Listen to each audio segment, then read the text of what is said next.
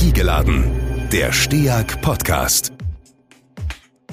Herzlich willkommen bei einer neuen Folge des STEAG Podcasts Energiegeladen. Heute beschäftigen wir uns mit einem Thema, das nicht nur zu einem der Megatrends der Energiebranche gezählt wird, dem Thema Digitalisierung, sondern auch ganz konkret mit äh, Projekten und äh, Produkten, die innerhalb des STEAG-Konzerns rund um dieses Thema entwickelt und vorangetrieben worden sind.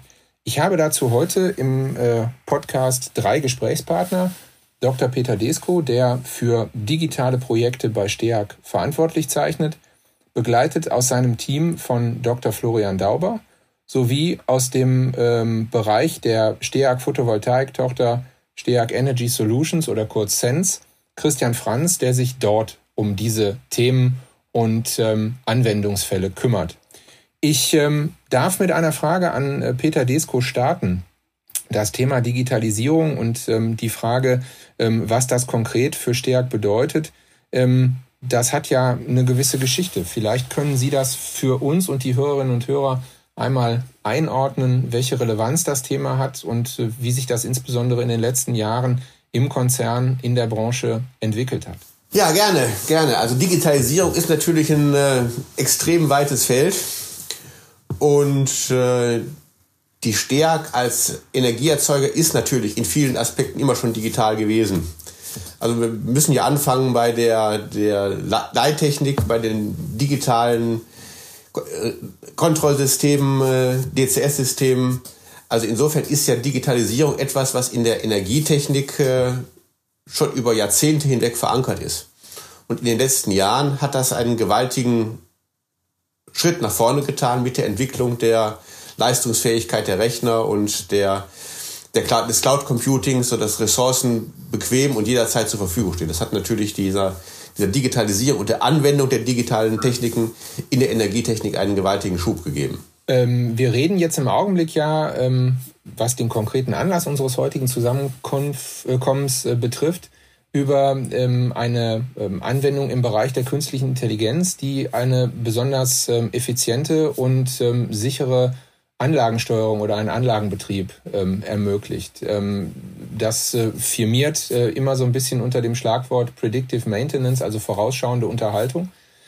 Vielleicht können Sie das nochmal so ein bisschen einordnen, wie da bei STEAG im Hause zu dem Thema die Entwicklungsgeschichte ist. Das Unternehmen kommt ja aus dem Bereich, äh, wie man so schön sagt, der ähm, der Großfeuerungsanlagen, aber auch da hat sich ja die, äh, die Welt so ein bisschen verändert. Ähm, wo kommen wir daher? Wo, äh, wo stehen wir heute?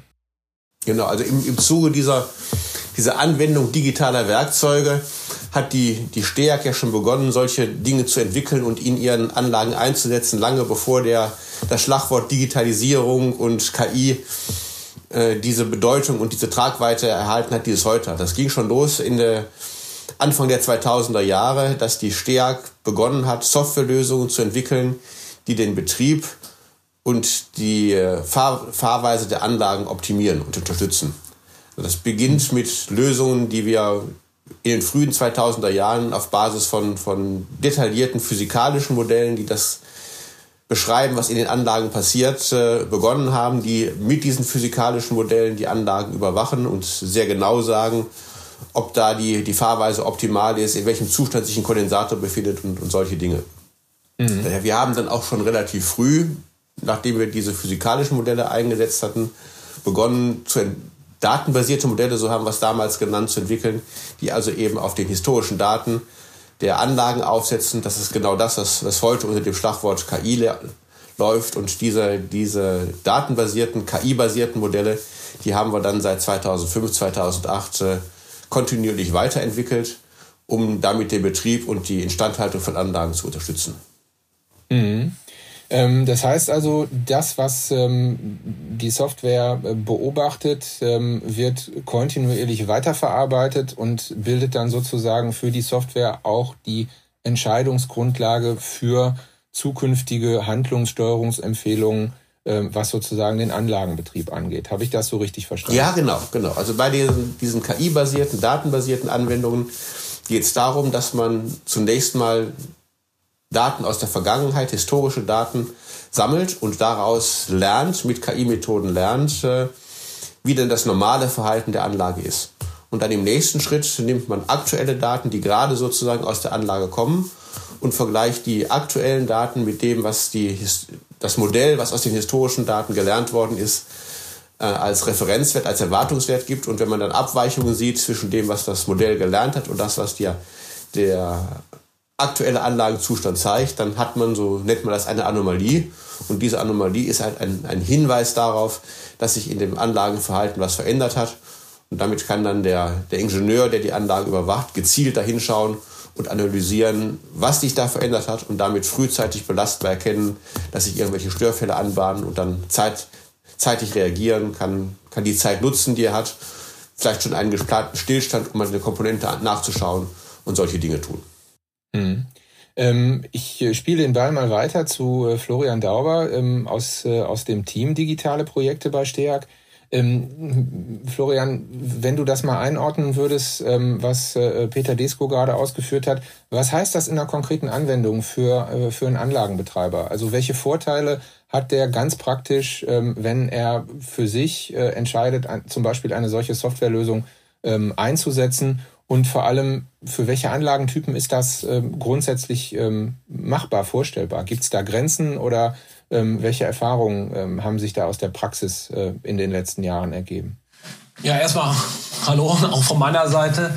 Und äh, Daniel, auf deine Frage zurückkommt, ähm, beschränkt auf irgendeine bestimmte Technologie oder Anlage ist die vom äh, Peter Desko gerade beschriebene Technologie eigentlich nicht. Das heißt, überall, wo Daten anfallen, kann ich anfangen, diese Daten zu trainieren, das optimale Verhalten einer Anlage ähm, der Maschine beibringen und damit auch Abweichungen von diesem optimalen Verhalten anzeigen, dem Betriebsführer noch weit bevor eine Standard-Alarmschwelle äh, äh, in Kraft tritt oder eine Anlage automatisch abgeschaltet wird.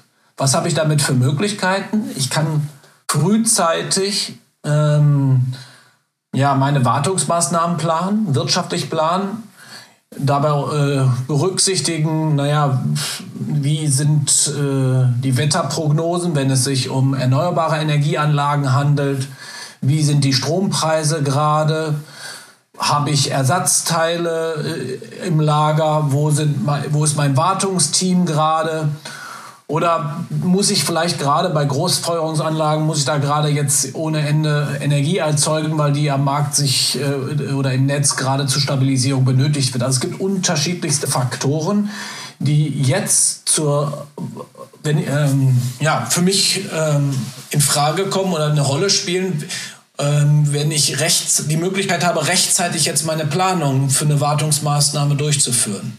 Das ist im Endeffekt für alle von Vorteil. Zum einen bei Großkraftanlagen, dass ich bei rechtzeitiger Warnung über eine Wartungsmaßnahme, ähm, die ich sonst vielleicht auch gar nicht erkannt hätte, damit dann auch die, die, den Wirkungsgrad erhöhen kann und damit auch den CO2-Ausstoß. Das ist für die Wirtschaftlichkeit, für auch für Kleinanlagen äh, interessant, weil dann größere Stillstandszeiten vermieden werden. Also von vorne bis hinten ist eigentlich dieses Predictive Maintenance, wenn wir uns mal nur da, darauf beziehen, für ähm, die gesamte Wertschöpfungskette einen Zugewinn. Ne? Ich glaube, da kann der. Das heißt, ja, oder Daniel, sag du. Nee, Entschuldigung, äh, mach ruhig weiter. Ich wollte dir nicht ins Wort fallen. Entschuldige bitte. Ich wollte aber auch nicht deine Rolle übernehmen, aber ich wollte gerade sagen, der Christian Franz aus dem Bereich der Sens kann da, glaube ich, einiges dann auch zu sagen, wie äh, eine rechtzeitige Warnung über eine Wartungsmaßnahme sein tägliches äh, Doing da äh, optimieren kann. Ne? Ja, das ist äh, eine schöne, eine schöne Überleitung. Ähm, genau, das wollen wir jetzt direkt mal anschließen. Ähm, also vielleicht zur Erläuterung für unsere Hörerinnen und Hörer. Ähm, die STEAG PV-Tochter äh, Sense hat ähm, im äh, Oktober letzten Jahres auf einer internationalen äh, Solarfachmesse ähm, ein, eine spezifische ähm, Ausprägung dieser Software äh, vorgestellt, die speziell ausgelegt war eben auf die vorausschauende, äh, vorausschauende ähm, auf den vorausschauenden Betrieb von PV-Anlagen. Ähm, insofern, äh, Christian Franz, ähm, wie funktioniert das am Beispiel der PV genau? Und ähm, was, äh, was haben die Messebesucher gesagt, als ihnen diese Lösung vorgestellt worden ist? Ja, hallo erstmal. Ähm, ja, das ist äh, in der Tat eine, eine schöne Sache. Wie sind wir da hingekommen? Äh, wir haben natürlich auch im Konzern geschaut, was für Softwares gibt's dort und sind dann darauf aufmerksam geworden, auf diese KI-basierte Lösung und haben uns gedacht, das könnte uns in unserem täglichen Doing tatsächlich weiterhelfen. Wie der Florian ja gerade schon gesagt hat, äh, Predictive Maintenance ist gerade als äh, Betreiber von Anlagen, auch von Photovoltaikanlagen, eine der wichtigsten Tätigkeiten, weil ich dadurch tatsächlich verhindere, dass meine Anlage ausfällt und vielleicht länger stillsteht. Weil was macht hm. dieses Tool? Dieses Tool hat, äh, schaut sich ja an, wie äh, die Langzeitwerte sich einspielen. Ne? Gehen wir mal ganz auf ein einfaches Beispiel ein. Die Temperatur in einem Wechselrichter, der für die, für die äh, Angleichung von DC auf AC ähm, zuständig ist, steigt immer stärker an. Was passiert dann? Dieser Wechselrichter geht in ein D-Rating rein und äh, produziert einfach weniger, damit er nicht kaputt geht. Mhm. Um das zu bemerken, muss man, wenn man, äh, ich sag mal, eine Anlage normal monitort, da schon ziemlich genau hingucken. Dieses Tool, was wir jetzt hier auch äh, vorgestellt haben, ist dann so schlau und sagt, guck mal, die Temperatur, die äh, ändert sich im Vergleich zu den anderen Wechselrichtern immer stärker. Da läuft irgendwas nicht richtig. Ne? Das heißt, ich kriege schon mal eine erste Warnmeldung. So. Dann kriege ich mhm. vielleicht noch eine, eine Warnmeldung über über meine Stromleistung, die sinkt, die dann dieses Tool automatisch miteinander verknüpfen kann. Und was ist dann dieser wirkliche Vorteil daraus? Dieses Tool verknüpft mehrere Alarmmeldungen miteinander, macht es intelligent und daraus habe ich dann die Möglichkeit, einen Techniker quasi direkt zu der Anlage hinzuschicken und zu sagen, pass auf, da ist ein Temperaturproblem das wird mit aller Wahrscheinlichkeit ein äh, Lüfter sein, der unrund läuft. Wie, wenn ich die Daten kriege, kriege ich auch diese Meldung aus dem Tool raus. Und somit kann ich, ohne dass ein Wechselrichter dann vielleicht kaputt geht, der dann vielleicht eine Lieferzeit von drei, vier Wochen hat, schon im Vorhinein sagen, okay, ich habe dort ein Problem, ich fahre dorthin, habe ein passendes Ersatzteil schon dabei und kann einen Anlagenausfall von mehreren Wochen verhindern. Und das ist eigentlich das, das ist ein praktisches Anwendungsbeispiel. Und das ist jetzt nicht, hört jetzt leider nicht bei Lüftern auf, sondern hat auch mhm. noch andere Thematiken wie Verschattungen, die damit herausgefunden werden können oder äh, Blindstromleistungen, die man sonst nicht sieht, weil sie von anderen Wechselrichtern äh, kompensiert werden. Und äh, da sind mannigfache Thematiken, die uns äh, bei diesem Tool weiterhelfen. Und das Schöne ist, dass es nicht nur auf der technischen Seite anwendbar ist. Und das ist dann der, der nächste Fall, den wir noch haben, dass mhm. wir auch noch in eine finanzielle Basis reingehen. Weil was, was machen Anlagenbetreiber? Die schauen sich die technische Seite an. Was macht der Besitzer? Der will natürlich, äh, dass da ordentlich Geld mit eingespielt wird. Und da kommen wir auf das Thema, was der Florian gerade auch schon angesprochen hat. Es geht halt darum, auch Thematiken abzubilden, die jetzt ein Finanzinvestor braucht. Also mhm. sprich, wie viel, wie viel hole ich aus meiner Anlage raus? Weil eine Anlage wird ja am Anfang vorher berechnet. Ähm, da wird ein, ein Best-Case-Szenario, ein Worst-Case-Szenario erstellt und irgendwo da drin sollte es laufen.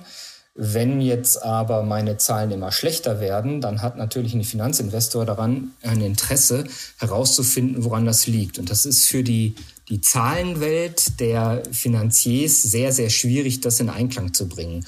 Und äh, wir wollen mit diesem Tool halt auch die Möglichkeit schaffen, dass diese beiden Welten miteinander verknüpft werden. Das heißt, ein, ein Investor sieht, okay, meine Anlage läuft nicht rund, klickt drauf und kriegt dann direkt die verknüpfte Meldung dazu, warum sie nicht rund läuft. Und er kriegt auch Prognosen dazu, äh, was ihn das kostet, wenn er da jetzt nicht länger dran arbeitet. Und das sind alles alles solche, ich sag mal, Kleinigkeiten, die man mit so einem mächtigen Werkzeug an der Hand hat, äh, wie mhm. es hier auch von der STEAG entwickelt wurde. Aber Christian, was du natürlich jetzt sagst, ist schon die, die, die Weiterentwicklung, das ist ja nicht mehr das reine Predictive Maintenance. Das ist ja schon Richtig. die Weiterentwicklung für die Plattformlösung, auf die wir wahrscheinlich noch zu sprechen kommen, Daniel. Ne? Genau. Wir das werden äh, auch die Perspektiven nochmal aufmachen, genau. Ähm, eins, eins nach dem anderen. Aber ich habe jetzt gerade schon verstanden, ähm, der Mehrwert ähm, dieser, dieser Technik oder dieser Softwarelösung ähm, ist ähm, nicht eindimensional, sondern mehrdimensional. Wir haben ähm, einmal die, die Anlagensicherheit und die Verlässlichkeit im Betrieb. Ich lerne, ähm, wenn ich äh, mit der Software arbeite, möglicherweise schon früher, ähm, etwas salopp gesprochen, vielleicht als die Anlage selber weiß, dass da möglicherweise was auf keinem guten Weg ist. Ich kann eingreifen. Ähm, das ist, ähm, sagen wir mal, ein Vorteil, weil es die Technik schont. Äh, Wenn es die Technik schont und die Standzeiten ähm, oder die Nicht-Produktionszeiten reduziert sind, ähm, profitiere ich finanziell davon. Aber ähm, man kann ja eben auch äh, argumentieren, dass das im Grunde genommen eine, eine Leistung oder ein Mehrwert ist, der fürs gesamte System äh, ja von Vorteil ist, weil ich einfach eine bessere Planbarkeit und Verlässlichkeit äh, für diese ganze dezentrale und ähm, nicht zentral verschaltete Erzeugung habe. Ähm, kann eine solche Lösung, jetzt mal in die, in die Runde insgesamt gefragt, ähm, mittelfristig auch ähm, einen, einen Beitrag dazu leisten, die Systemintegration der Erneuerbaren zu verbessern und damit insgesamt äh, Versorgungssicherheit in Zeiten volatiler Erzeugung auch zu verstetigen und zu sichern? Das ist natürlich ein ganz, ganz wichtiger Punkt. Man, man, man darf nicht verkennen, dass sich in zwischen den klassischen großen Anlagen und den Erneuerbaren in der Betriebsführung gewaltige Unterschiede sind. Die klassischen großen mhm. Anlagen, da habe ich eine zentrale Anlage, da habe ich 500, heute zum 800.000 MW an einem Standort. Da sitzen 30, 40 Leute mindestens, die sich um die Anlage kümmern und die vor Ort sind. Die erneuerbaren mhm. Energien sind dezentral. Die sind klein. Da habe ich also sozusagen eine Photovoltaikanlage ist wenn sie groß ist heute 3, 4, 5 MW, häufig sogar noch, noch viel kleiner, 100, 100 kW, 200 kW. Die sind überall in vielen Standorten verteilt. Eine Windanlage ist vielleicht 20 MW, auch da ist oft keiner vor Ort. Die, diese Anlagen produzieren aber genauso viel Messwerte wie eine große Anlage. Das heißt, mhm. die große Anlage hat vielleicht für so eine Überwachung über relevant 2, 3, 4.000 Messwerte. Eine 5 MW Photovoltaikanlage, wo keiner vor Ort ist, hat genauso viel. Also die, die Herausforderung, diese, diese erneuerbaren, dezentralen Anlagen zu überwachen, ist allein durch die schiere Menge von, von Daten, die da gehandelt werden müssen, sehr viel größer. wenn ich sicherstellen will, dass ich keine ungeplanten Ausfälle habe, die ja sozusagen das, das Netz belasten, die die, die mhm. Systemstabilität belasten, dann brauche ich solche digitalen Werkzeuge, um effizient zu arbeiten. Mhm. Das wird definitiv Einfluss haben auf, auf die Integration der Erneuerbaren, weil, äh, wie der Peter gerade schon gesagt hat, diese dezentrale Lage, ähm, die hat nicht nur zur Folge, dass äh, ich halt äh, relativ schnell agieren muss, sondern ich habe auch keine Leute vor Ort bei den in Anführungszeichen kleinen Anlagen. Wobei ich sagen muss, mhm. diese fünf Megawatt sind jetzt doch schon eher mittlerweile kleine Anlagen. Die Tendenz geht mehr so zu 50 bis 100 Megawatt Anlagen. Äh, also, dass es wir auch in einem relativ großen Bereich sind, wo dann auch natürlich Leute vor Ort sind. Aber dieses Tool hilft mir natürlich dabei, äh, Ausfallzeiten ähm, runterzubringen, was natürlich auch in, in Einklang dann damit ist, dass ich eine Netzstabilität aufbaue. Weil wenn mir eine Anlage unvorhergesehen ausfällt, habe ich natürlich ein Problem und der Netzversorger muss natürlich wieder zusehen, wie kriegt er das, was da gerade fehlt, wieder irgendwo ausgeglichen. Und das ist auch das, äh, wo ich sage, ähm, dass dann die Zukunftsvision, dass wir noch die die äh, Wetterdaten damit drin haben, die dann direkt auf uns eine Prognose erstellen können, inwieweit die Anlage auch äh, am Tag produzieren wird und äh, womit zu rechnen ist. Das gibt natürlich dann auch eine Planungssicherheit auch für den Netzbetreiber und das mhm. sind die mhm. Modelle, in die Richtung es auch läuft und dafür dazu wird dieses Tool dann auch einen Beitrag leisten, ganz sicher. Mhm. Ähm, Florian Dauber, würdest du sagen, ähm, ein solches Tool kann möglicherweise auch ähm, einen, einen Beitrag leisten, die Akzeptanz mancher, ähm, mancher Anlagen äh, zu erhöhen? Ich meine, PV ist jetzt als Technik ähm, in der Öffentlichkeit nicht so umstritten. Bei der Windenergie sieht es schon wieder anders aus. Da haben wir vielleicht auch nochmal spezifische Themen, ähm, die dann beim, beim Betrieb einer Windenergieanlage ähm, auch nochmal gesondert zu betrachten sind. Also wenn wir über Sicherheitsaspekte sprechen, wie beispielsweise Eiswurf oder ähnliche Dinge, ähm, wo es dann ja oft, ähm, wir haben es als, äh, als STEAG ja ähm, auch selbst erlebt, mitunter Schwierigkeiten gibt, ähm, an einem geplanten Standort für einen Windpark oder für eine einzelne äh, Windenergieanlage tatsächlich Akzeptanz äh, zu schaffen und Akzeptanz zu finden äh, in der Bevölkerung. Ähm, kann eine solche Softwarelösung ähm, über die Möglichkeiten der ähm, Detektion und der Sicherheit des Anlagenbetriebs, äh, für die sie sorgt, ähm, möglicherweise auch ein Beitrag sein, solche Akzeptanzprobleme anzugehen? Wie würdest du das einschätzen? Im weitesten Sinne, um das ja. politisch korrekt zu sagen. Also klar kann ich damit auf jeden Fall für Transparenz sorgen. Ne? Ich kann, äh, je nachdem, was ich mit den Daten anfange, ähm, sagen, mit einer solchen Lösung sorge ich nicht nur dafür, dass dem Eigentümer die Taschen voll gemacht werden, sondern auch, dass insgesamt wir in einer CO2-neutraleren äh, Welt aufwachsen. Wenn ich das mhm. großpolitisch irgendwie formulieren möchte. Ich kann aber auch im Kleinen sagen, dass ich, wenn ich jetzt übertreibe, erkenne, bevor der große Flügel der Windradanlage äh, durch die Gegend fliegt, erkenne ich das vor, im Vorfeld, wenn Schwingungen zu hoch werden das wird aber auch heute nicht passieren. Also da, da gibt es Leittechniklösungen für die Sicherheit, da Sorgen.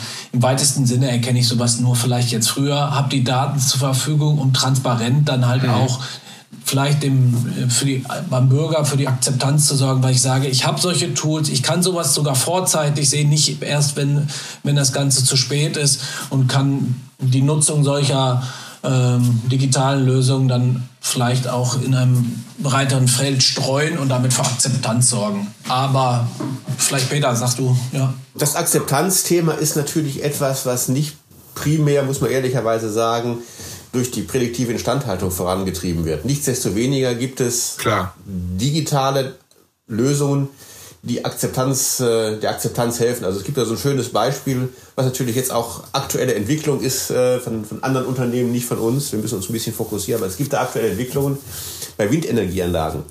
Da ist, gibt es sozusagen die, die Idee, den Fluch von Vögeln zu beobachten und dann die mhm. Fluchbahn des Vogels vorherzusagen und entsprechend die, die Windturbine ein Stückchen zu bremsen, dass der, der Vogel eben nicht von der, der, der Rotorblatt getroffen wird und da sicher durchkommt. Also in solchen, das sind natürlich Dinge, die hochakzeptanzrelevant sind. Da wird dran entwickelt, da wird dran geforscht, äh, ist aber, muss man sagen, ein Thema, mit dem wir uns im Augenblick nicht beschäftigen. Man muss die begrenzten Ressourcen, die wir als STEAG haben, natürlich so ein, so ein Stückchen fokussieren und muss dann solche Themen auch mal, mal anderen überlassen. Um Himmels Willen, wir wollen ja nicht alles äh, an anstehenden Herausforderungen alleine lösen. Aber ähm, der Punkt ähm, ist insofern trotzdem sehr willkommen jetzt auch in der Diskussion, weil er natürlich ähm, ein bisschen das Feld öffnet hin zu dem, was äh, grundsätzlich ähm, noch an Perspektiven, an Möglichkeiten mit dem Thema verbunden sind. Es klang eben schon mal ähm, in, in, einem, äh, in einer Wortmeldung von Florian Dauber an. Also das, was sozusagen Steag selbst ähm, sich auch zum, zum Ziel gesetzt hat, perspektivisch ähm, im, im Bereich dieses Themas zu unternehmen. Also ähm, welche, welche Perspektiven, welche ähm, Handlungsmöglichkeiten, welche Erweiterung ähm, auf, der, auf der Software, auf der KI-Seite ähm, sieht, äh, sieht das Team oder sehen unsere Fachleute, ähm, die wir hier versammelt haben, für die Zukunft? Wo kann die Reise da hingehen oder wo soll sie möglicherweise auch hingehen? Wofür interessieren wir uns? Also da gibt es natürlich eine umfängliche, detaillierte Roadmap. Das, was wir heute schon gut kennen, ist zu erkennen, das, was in der Anlage nicht in Ordnung ist. Und Stand heute mhm. ist es der Ingenieur, der auf die erkannten Anomalien, wie ich gerade sagte, schaut und dann entscheidet, was die möglichen Ursachen sind und äh, die entsprechenden Maßnahmen ergreift. Das kann man natürlich mhm. unterstützen. Also das ist sozusagen der nächste logische Schritt zu sagen, ich entwickle eine Lösung, die das, was in den Köpfen des Ingenieurs passiert, abbildet und ich will nicht sagen, automatisiert erkennt, was da Fehlerursachen sind, sondern dass zumindest mal sinnvolle und qualifizierte Vorschläge macht, was mögliche Fehler, Fehlerursachen mit Wahrscheinlichkeiten sind. Das ist sozusagen der, der nächste Schritt, den wir auch relativ zeitnah noch im Laufe dieses Jahres in, das, in das Produkt einbauen werden, in die Lösungen einbauen werden. Mhm da arbeiten wir gerade im Rahmen eines, eines Forschungsprojekts, was auch öffentlich gefördert wird, dran. Das ist der Spitzencluster für industrielle Innovationen. Das Projekt heißt Digitales Service Center und da geht es genau um, um solche Fragestellungen. Mhm.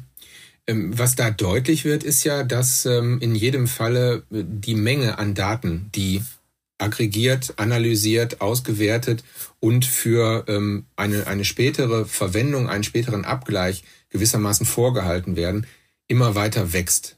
Ähm, was, was bedeutet sozusagen der stete Zuwachs an zu verarbeitenden und zu monitorenden Daten ähm, denn beispielsweise für einen Anlagenbetreiber? Muss der Sorge haben, dass ähm, er da, ähm, was seine eigenen IT-Kapazitäten angeht, ähm, schnell an Grenzen kommt oder es äh, sozusagen zusätzliche Investitionsbedarfe braucht. Ähm, wie, wie ist da so die Erfahrung oder, oder der Trend der letzten Jahre? Ähm, kriegt man das ähm, mit, äh, ja, in Anführungsstrichen normalen IT-Bordmitteln hin oder braucht es da zusätzliche Technik, Infrastruktur, Rechnerleistung und so weiter? Das würde es brauchen, wenn wir nicht in die Cloud gehen würden. Also da, da sprechen Sie natürlich einen ganz wichtigen Punkt an in der alten Welt, in der Welt der Großkraftwerke spielten diese IT-Themen keine große Rolle. Da wurden halt äh, mhm. entsprechende Rechner, Hardware vor Ort hingestellt oder der, der Betreiber hatte ein eigenes Rechenzentrum und da wurde das installiert. Das geht für kleine dezentrale Anlagen natürlich nicht mehr. Und die Datenflut, hatten wir ja gerade gesagt, bei den kleinen dezentralen Anlagen ist mindestens so groß, wenn nicht sogar größer als bei einem Großkraftwerk. Also das, diese Herausforderung ist natürlich eine echte Herausforderung für die Betreiber kleiner und dezentraler Anlagen. Die kann man nur meistern, wenn man anbietet, in der Cloud die Daten zu sammeln also und da dem, den Betreiber davon zu entlasten, eigene Hardware und, und eigene Ressourcen bereitzustellen. Mhm.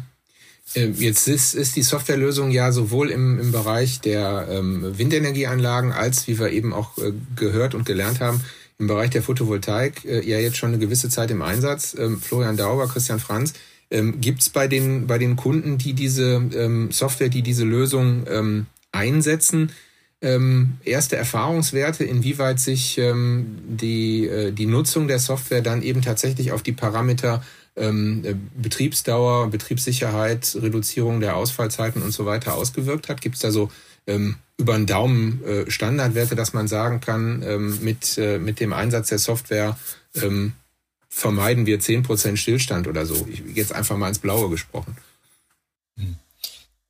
Christian, hast du ja, Kennwerte? Ähm Kenn, Kennwerte in der Hinsicht nicht, äh, weil die, weil wir die Software ja äh, noch in der in der äh, Testphase laufen lassen gerade. Mhm.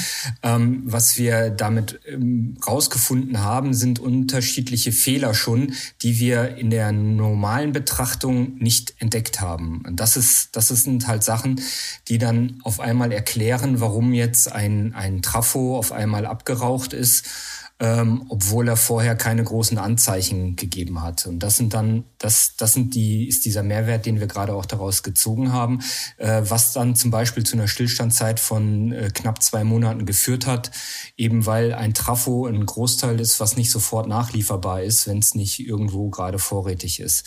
Und ähm, das sind, das sind auch die Werte, mit denen wir dann arbeiten. Was, wo wir es schon aktuell ganz klar machen, ist zum Beispiel bei der Modulreinigung. Da können wir äh, frühzeitig erkennen, wann es lohnt, äh, die Module zu reinigen, äh, weil wir auch eine Abschätzung darüber dann haben, ähm, wann ein Ertrag erreicht ist, der außerhalb dieses Best-Case-Szenarios liegt. also das heißt, wir haben, wir haben einen Wert, den die Anlage produzieren muss und wir kriegen über, die, über dieses Tool dann ausgerechnet, dass äh, jetzt in, in zwei, drei Wochen äh, der Zeitpunkt erreicht ist, dass ich unter mein Szenario falle. Das heißt, ab dort ist eine, eine Reinigung notwendig.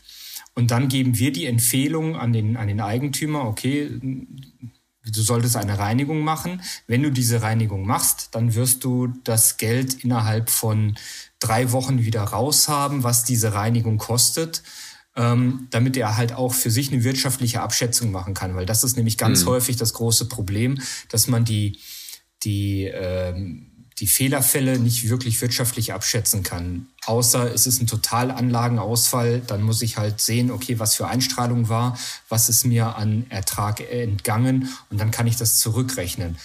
Das ist jetzt die Möglichkeit, das schon im Vorhinein zu sehen und dann auch die Empfehlungen auszusprechen. Das heißt, das ist tatsächlich der ganz klare Vorteil da drin, äh, den wir auch, den wir auch nutzen. Ich hätte noch ein hm. Beispiel aus dem Bereich Wind. Ich meine, beim Wind sind wir noch ein bisschen länger als bei der Photovoltaik unterwegs.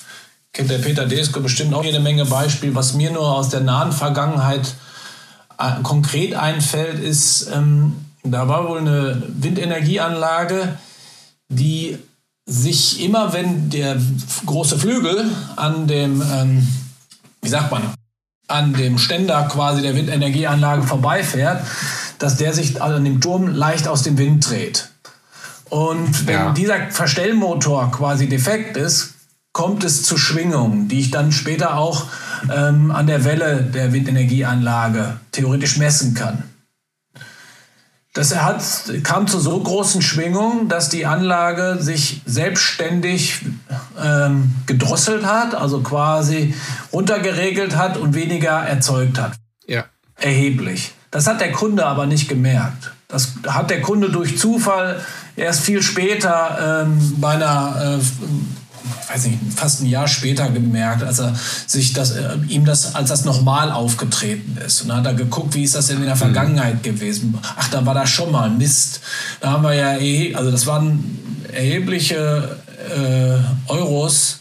Ich glaube, an die äh, einen fünfstelligen Betrag ging es da schon ran, die man da auf der Strecke gelassen hat in der Zusammenarbeit mit uns und im, äh, haben wir dann die historischen Daten des Kundens mit unserem Predictive Maintenance Tool mal äh, ausgewertet und konnten dann eigentlich mhm. auch sehr schnell sehen, dass in, zu dem Zeitpunkt die äh, erwart zu erwartende Schwingung unter den äh, äh, zu dem Zeitpunkt äh, aktuellen Bedingungen wesentlich höher war als die zu erwarten war. Die Hemmschwelle, die Warnschwelle oder die Abschaltschwelle, die war noch gar nicht erreicht.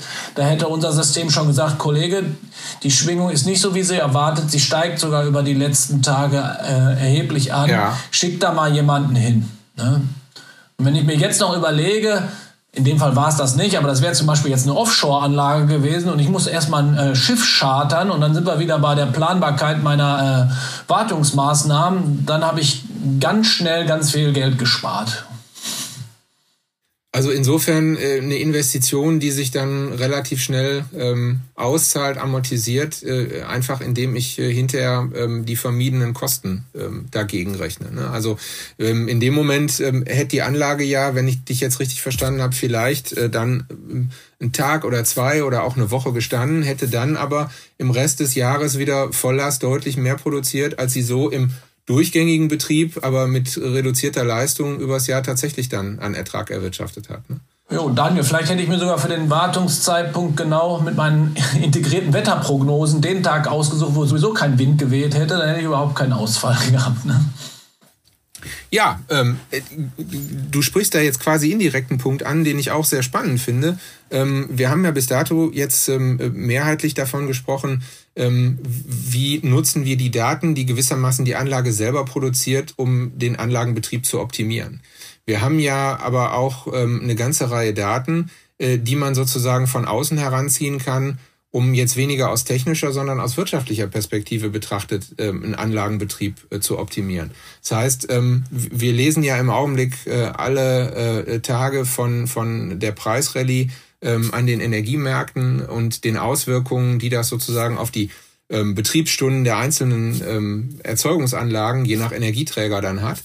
Ähm, wie, wie realistisch ist das in, in, in absehbarer Zeit ähm, auch, auch Wege zu eröffnen, dass im Grunde genommen so eine Anlage beispielsweise von außen, ich sage es jetzt mal ganz, äh, ganz grob, mit Marktdaten gefüttert wird ähm, und dann im Grunde genommen auch eine, eine Automation oder oder eine, ähm, eine Anleitung äh, der Software kommt, so nach dem Motto, das ist jetzt ein besonders günstiger Zeitpunkt, in die Produktion zu gehen. Oder aber jetzt ähm, ist die Marktlage nicht optimal, äh, wir reduzieren die Leistung. Ähm, denn so wie ich euch verstanden habe, äh, ist es ja auch so, wir, wir reden ja über eine Softwarelösung, die nicht nur spezifisch für erneuerbare Energien ist, sondern da könnte man ja beispielsweise ähm, die als besonders flexibel geltenden Gaskraftwerke zum Beispiel ähm, auch mit, äh, mit ausstatten. Und äh, wir haben ja alle gelernt, äh, wegen des Ausstiegs aus Kernenergie und Kohle werden wir den Energieträger noch eine gewisse Zeit brauchen. Ähm, wie wie, wie steht's mit äh, dieser Perspektive? Also sozusagen äh, den Markt da ähm, noch stärker reinzuholen. Das ist natürlich der zweite Schritt. Wir waren ja gerade bei den Entwicklungsschritten und ich hatte gesagt, ja. der erste unmittelbare Schritt ist, äh, dass, es in den Köpfen der Ingenieure passiert, dass Fehler zuordnen, ein Stück weit zu unterstützen. Und der dann unmittelbar folgende nächste Schritt ist genau der, den Sie gerade angesprochen haben, nämlich die Optimierung des Einsatzes, die Verknüpfung des Wissens um den Anlagenzustand mit dem Wissen mhm. um die Marktbedingungen und dem Wissen um die Wetterprognose und dann mhm. sozusagen den Einsatz der Anlagen zu optimieren. Also zu sagen, wann ist jetzt sozusagen, da spielen ja viele Aspekte eine Rolle. Bei einer Windenergieanlage kann ich entscheiden, äh, lohnt es sich, die Anlage zu fahren? weil es ist ja auch ein Lebensdauerverbrauch. Oder kann ich, obwohl gerade viel Wind ja. ist, vielleicht die Anlagen ein bisschen zurücknehmen und damit Lebensdauer verlängern, weil der Strompreis ist nicht gut.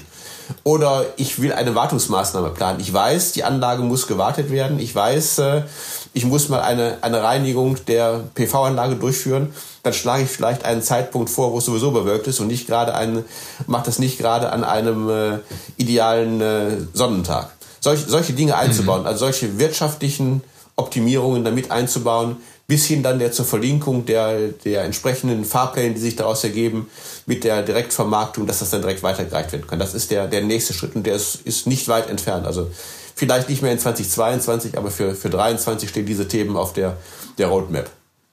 Was Peter mhm. ja gerade sagt, ist Predictive Maintenance, so wie wir es bisher äh, beschrieben haben, also das Erkennen von frühzeitige Erkennen von Anomalien in meinem Anlagenverhalten, bevor der Schaden wirklich eingetroffen ist, ist nur ein, wenn auch ja. ein großer Baustein entlang der Wertschöpfungskette der Betriebsführung von, von ähm, energietechnischen Anlagen. Wenn ich da noch weitere Lösungen Peter hat ja schon aufgezählt, Wetterprognose, Strompreisprognose, ähm, Ersatzteillager, ähm, wo sind, laufen meine Handwerker gerade rum und so weiter und so fort. Das mit alles einbeziehe, all diese digitalen datenbasierten ähm, Informationen, dann kriege ich eine Lösung, die mir entlang des gesamten Betriebsführungsprozesses mich unterstützt und nicht an einer Stelle aufhört. Ich muss die Daten mhm. aus der Predictive Maintenance Lösung irgendwie exportieren, in Excel formatieren, wieder von woanders meine Daten importieren, aus meinem ERP-System das übereinanderlegen, sondern hier ist die STEA gerade dran, eine einheitliche Lösung entlang der gesamten Betriebswirtschaft äh, ähm, der, der, äh, Wertschöpfungskette. Dankeschön. Der Wirtschafts. Der ja, irgendeine Aufgabe muss ich ja auch haben. Zu entwickeln. Genau, da wollte ich aber als nächstes ran, weil der Christian mich auch schon anguckt der, der Schulterschluss, nämlich von dem technischen jetzt zur wirtschaftlichen Betriebsführung, der ist hier nämlich gerade auch im Bereich BV ganz wichtig, weil hier guckt auch der, der Eigentümer ganz genau drauf auf so eine, und jetzt, ich glaube, da führt der Weg jetzt gleich hin in diese Diskussion, auf so eine Plattformlösung, da dem Eigentümer auch zu zeigen, naja, wo verliere ich gerade wie viel Euro, welche Maßnahme ähm, führt zu ähm, wann zu einer Erhöhung meines, äh, ich weiß nicht, Return of Invests, meiner äh, äh ausgestoßenen CO2-Mengen und ich glaube, da kann der Christian zu der wirtschaftlichen Betriebsführung von PV-Anlagen auch noch eine Menge äh, dazu beitragen, beziehungsweise warum da auf einer solchen Plattformlösung nicht nur die technische Betriebsführung wichtig ist, sondern auch die wirtschaftliche. Ne? Hm. Ja, ja, das hatte ich ja gerade am Anfang schon so ein bisschen vorgreifend schon rausgehauen. Das sind tatsächlich die, die Sachen, die eigentlich mit das Wichtigste sind beim Betrieb einer Anlage, dass man den wirtschaftlichen Aspekt immer im Auge behält. Äh, da spielen halt diese ganzen vielen Faktoren rein. Was ist der Strompreis und, und wann ist ein günstiger Zeitpunkt für eine Wartung? Und äh, vor allen Dingen, dass man die beiden Welten, der, der Finanzwelt und der technischen Welt, äh, in Einklang bringt, dass die sich gegen, na, gegenseitig verstehen, weil das ist ja eigentlich immer das große Problem. Jemand, der mit, mit äh, Finanzen äh, hantiert, der braucht ein, ein klares klares Bild davon, warum er jetzt gerade einen Verlust hat. Und das ist halt alles mit, mit Daten machbar. Man muss sie nur halt vernünftig darstellen und auch mit der technischen Welt verknüpfen können. Und äh, da ist es natürlich von enormer Bedeutung, wenn jetzt ein, sagen wir mal, ein Portfolio-Manager von einem Investmentfonds, der jetzt, weiß ich nicht, äh, 100 Anlagen betreut, die auf, dem ganzen, auf der ganzen Erde verteilt sind, die, der hat aus diesen 100 Anlagen, hat er fünf Anlagen in einem Investmentfonds und äh, zehn in einem anderen. Der muss die Möglichkeit haben, sich diese äh, Anlagen alle einzeln zusammenzustellen, alle mhm. mit den einzelnen finanziellen Werten, die diese Anlagen erreichen, damit er seine finanziellen Werte erreicht, einstellen können muss, um dann äh, rechtzeitig zu sehen, wenn da was raus aus dem Ruder läuft, damit er mhm. rechtzeitig mhm. gegensteuern kann. Und das ist halt immer die, dieses große Gap, was es momentan gibt. Ähm, es gibt jede Menge technische Berater, die jetzt dazwischen sind und dann immer versuchen, diese Welten in Einklang zu bringen. Und äh, wir überlegen uns halt auch, dass ein solches Tool hier deutlich Erleichterung bringen kann.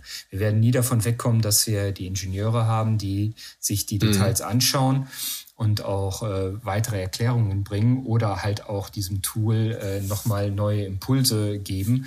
Aber wir werden die Schritte damit, denke ich, deutlich vereinfachen. Und das ist das, worauf wir auch abzielen mit dieser ganzen Entwicklung, um eben diese beiden Welten miteinander vereinigt zu kriegen. Und ganz klar eine Art von Transparenz zu schaffen, die es bisher auf dem Markt nicht gibt. Und ähm, um mal ganz platt den Begriff ins Feld zu führen, ähm, sozusagen Vernetzung herzustellen, ja, also wirklich ähm, das System auch zusammenzubinden. Ähm, bevor wir jetzt äh, tatsächlich dann ähm, relativ zum Ende hin ähm, auf das Thema große Plattformlösung ähm, bei STEAG aus der STEAG-Entwicklung zu sprechen kommen, muss ich äh, gewissermaßen für die Hörerinnen und Hörer noch einen erläuternden Hinweis geben, weil ähm, das gerade hier so im, im Nebensatz viel Florian Dauber sagte, ähm, äh, Christian Franz schaut mich schon an. Ähm, wir sprechen hier tatsächlich von Angesicht zu Angesicht, aber ähm, in Zeiten der weiterhin andauernden Pandemie machen wir das natürlich ähm, auch äh, Corona-konform. Ähm, wir haben uns hier zusammengefunden mit Hilfe eines äh, digitalen Konferenztools. Wir sehen uns alle. Ähm, sprechen also insofern auch wirklich ähm, von Angesicht zu Angesicht, aber so wie wir das alle in den letzten Jahren kennengelernt haben, ähm, dann eben nicht äh, in einem Raum, sondern mit äh, der nötigen Distanz. Und ähm, wenn ich jetzt ein bisschen aus dem Nähkästchen plaudere mit Blick auf den Bildschirm, ähm, an der einen oder anderen Stelle dann eben auch mit Einblicken, ähm, wie es bei dem äh, Kollegen im Homeoffice aussieht. Also ganz normaler Arbeitsalltag ähm, im bald äh, anbrechenden dritten Jahr der Pandemie, auf jeden Fall aber, ähm, was die Schutzbestimmungen angeht, konform und ähm, kein äh, Superspreader-Event, um das jetzt mal äh, an der Stelle in einem Raum äh, auszuschließen. Alles möglich Aber, dank der ähm, Digitalisierung, ne? Alles möglich dank der Digitalisierung. Hier zeigt sich der Segen unseres Themas ganz praktisch, ja.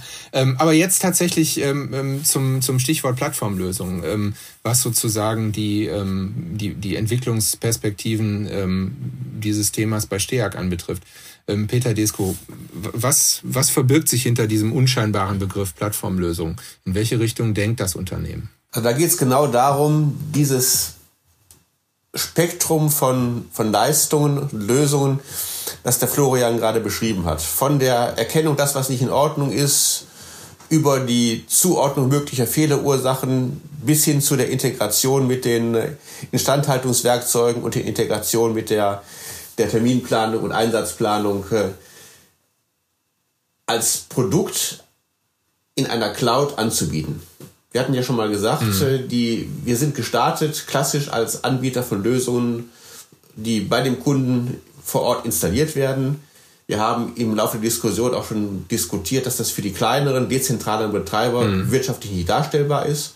Und für die STEAG ist es halt jetzt die Idee, da ein Geschäftsmodell für die Stärk zu öffnen, wo wir sagen, wir bieten diese Lösungen diesen kleinen dezentralen Betreibern basiert auf einer Cloud-Lösung an. Und diese Cloud ist sozusagen dann die, diese Cloud-Lösung ist dann die, die Energy Operation Cloud, die, äh, die Plattform, das Energy Operation System, die, die Lösung, die aus einer Hand alle möglichen Lösungen, Produkte, Module anbietet, die Betriebsführung von dezentral erneuerbaren Anlagen unterstützt. Mhm. und damit auch einen Beitrag ähm, zur Systemstabilität ähm, perspektivisch leistet. Äh, was ist da die, äh, die kritische Masse? Also äh, kann da der äh, Eigenheimbesitzer mit der typischen PV-Aufdachanlage ähm, sich melden und sagen, ähm, hier, ähm, schalten Sie mich mal mit aufs System, optimieren Sie mir meinen Anlagenbetrieb ähm, oder ab, ab welcher Größenordnung sind wir da idealerweise ähm, in der Diskussion? Also die Herausforderung wird sein, damit das kommerziell für, für die STEAG und für den Betreiber der Anlage interessant ist, diesen Prozess, eine Anlage auf dieser Plattform zu, äh, zu installieren, äh, möglichst effizient zu gestalten. Wir entwickeln das gerade und wie weit das gelingt, das wird dann festlegen, was die kleinsten Anlagen sind, für die das sinnvoll ist. Stand heute haben mhm. wir halt die, die äh, Grid-Scale-Anlagen, also die, die Anlagen im, im Blick, die ans Netz angebunden sind und die eine gewisse Größe haben, die vielleicht bei 100 kW, 200 kW und, und drüber liegt. Ähm, der Häuslebauer mit den 6 kW, da bin ich im Augenblick äh, mit all den Lösungen, mit der Komplexität der Lösungen noch relativ skeptisch, dass es uns gelingt, äh, da den Prozess des, des Onboardings, wie man das nennt, des auf der Plattform installierens so effizient zu gestalten, dass der an den der der Häuslebauer da dann Spaß dran hat vom, von den Kosten her. Man muss ja auch Ziele haben und der Prozess ist ja nie zu Ende. Genau. Insofern ähm, lassen wir uns überraschen. Ähm, zum Abschluss äh, in der Runde einmal ähm, alle Beteiligten gefragt. Ähm, die Frage, die wir äh, allen unseren Gesprächspartnern immer stellen, ähm, die lautet, äh, wenn wir uns jetzt gemeinsam vorstellen, wir kommen über den Daumen in einem Jahr nochmal zusammen und äh, diskutieren nochmal über unser Thema von heute. Ähm, wie ist die Einschätzung? Wie weit werden wir uns da voranbewegt haben oder welche, welche Änderungen hat es bis dahin gegeben? Losgelöst von der Frage, dass wir natürlich alle hoffen, dann ähm, jenseits von Corona vielleicht auch wirklich wieder ähm, persönlich in einem Raum von Angesicht zu Angesicht sprechen zu können. Aber äh, was wird sich in den nächsten äh, roundabout zwölf Monaten bei dem, bei dem Thema getan haben? Bei STEAG, aber auch äh, im Zweifelsfalle insgesamt, was die Entwicklung in der Branche angeht. Ich werde hoffentlich wieder ein Hemd tragen und äh, keine Joggingbuchsen mehr. Also ich hoffe, ich hoffe, dass das mit den Homeoffice-Arbeiten so erhalten bleibt. Ich finde das super und es ist ein effizientes Arbeiten, das hoffentlich erhalten bleibt. Aber rein, rein technisch, was die Plattform angeht, ist unser Weltbild, das wir haben, dass es in einem Jahr eine solche Plattform gibt, dass wir in einem mhm. Jahr auch schon eine signifikante Anzahl von Anlagen auf der Plattform haben, dass wir Kunden in größerem Maßstab haben auf der, auf der Plattform. Wir denken da tatsächlich in Gigawatt. Also wir, die, die Vision ist schon, dass wir in einem Jahr in der Größenordnung von ein, zwei Gigawatt auf der Plattform Kunden haben, die damit arbeiten und äh, das System nutzen. Toll, toll, toll. Christian Franz. Ja, also dem schließe ich mich an, was der Peter gesagt hat. Äh, vielleicht auch noch mit einer kleinen Ergänzung, dass wir auch schon ein, zwei weitere Tools haben aus den Zukunftsvisionen, was ich gerade schon gesagt habe, wie zum Beispiel äh, die, die Predictive Maintenance in Bezug auf Wetterforecast, dass wir sowas damit schon drin haben. Ähm, das ist, äh, das sind Sachen, die werden wir mit Sicherheit in einem Jahr haben. Toi, toi, toi. Ähm, dann nehmen wir das mal so und ähm, dann werden wir uns vielleicht nicht genau in einem Jahr, aber sicherlich äh, in absehbarer Zeit in Zukunft äh, mit dem Thema nochmal auseinandersetzen und einfach mal nachhalten, was sich bis dahin oder rückblickend dann betrachtet seitdem, seit heute getan hat.